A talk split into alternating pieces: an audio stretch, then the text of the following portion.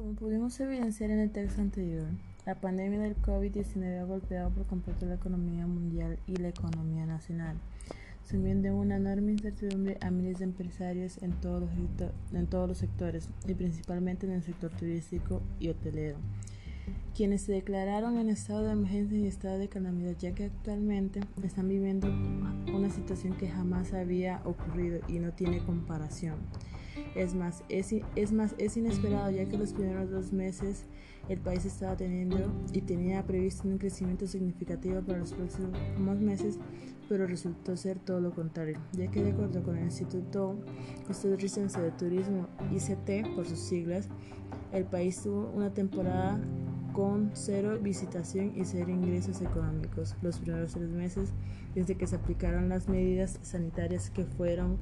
el cierre de las fronteras y el aforo máximo de un 30 a un 50% de su capacidad máxima.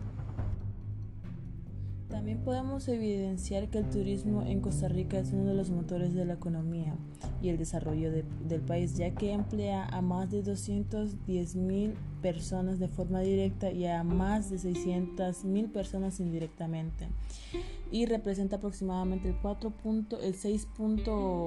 6.4 del, del ingreso bruto de Costa Rica. Ahora la pregunta del millón es ¿qué está haciendo el país para mantener a flote o para ayudar a que ese sector no, no muera no muera en el camino?